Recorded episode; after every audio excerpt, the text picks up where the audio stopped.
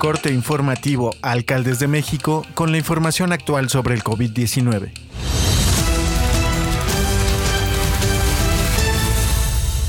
Hoy es jueves 24 de junio. La Secretaría de Salud informó que en las últimas 24 horas se detectaron 342 muertes por coronavirus y 4.963 nuevos casos, con lo que suman 231.847 muertes y 2.487.747 contagios por COVID-19 en México, de los cuales 26.775 son los casos activos y 1.979.823 se han recuperado de la enfermedad.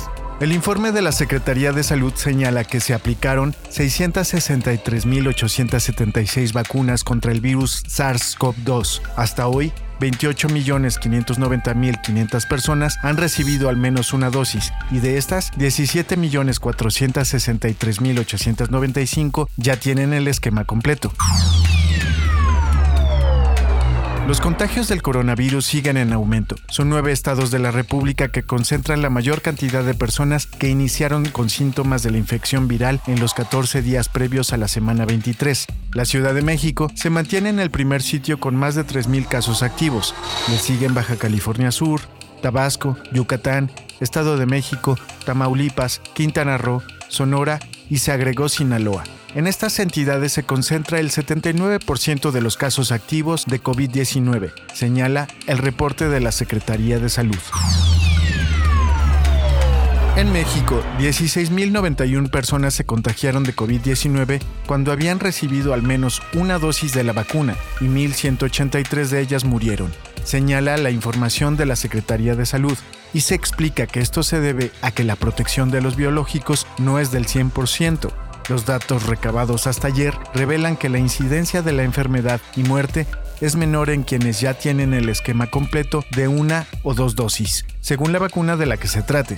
De las personas que recibieron biológicos de dos inyecciones, han enfermado 9.713 que tenían la primera aplicación, 3.391 con la segunda y 2.336 individuos 14 días después de completar el esquema de dos inoculaciones. En la mayoría de los casos, ocurridos en toda la República, los pacientes han presentado alguna comorbilidad, lo cual incrementa el riesgo de complicaciones graves y muerte. El Poder Judicial de la Ciudad de México entregó en comodato y custodia a la Subsecretaría del Sistema Penitenciario equipo tecnológico que permitirá la realización de audiencias a distancia en más de 50 salas de oralidad del sistema penal de los reclusorios norte, sur, oriente y de Santa Marta a Catitla. Durante la firma del convenio de colaboración, el presidente del órgano judicial, Rafael Guerra, dijo que es un importante logro para la justicia digital y una acción para contener el impacto de la pandemia en esta emergencia sanitaria, que se enmarca en la estrategia institucional contra el COVID-19. Se trata de otorgar mejores condiciones a las personas sujetas a procesos, así como contribuir en el esfuerzo por la modernización y desarrollo de nuevos métodos que favorezcan la reinserción de los infractores en la sociedad, comentó. Desde el año pasado, con motivo de la emergencia sanitaria, se inició el uso de alternativas para el desarrollo de audiencias como medidas de protección y evitar contagios por COVID-19.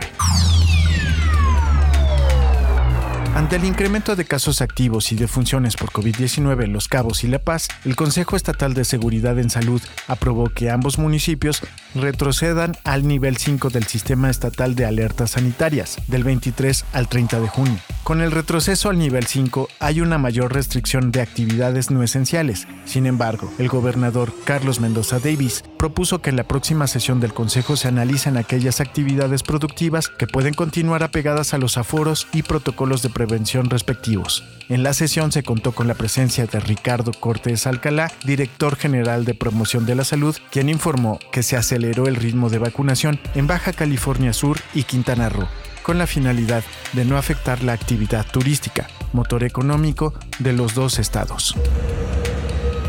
Esto es todo por el momento, seguiremos informando.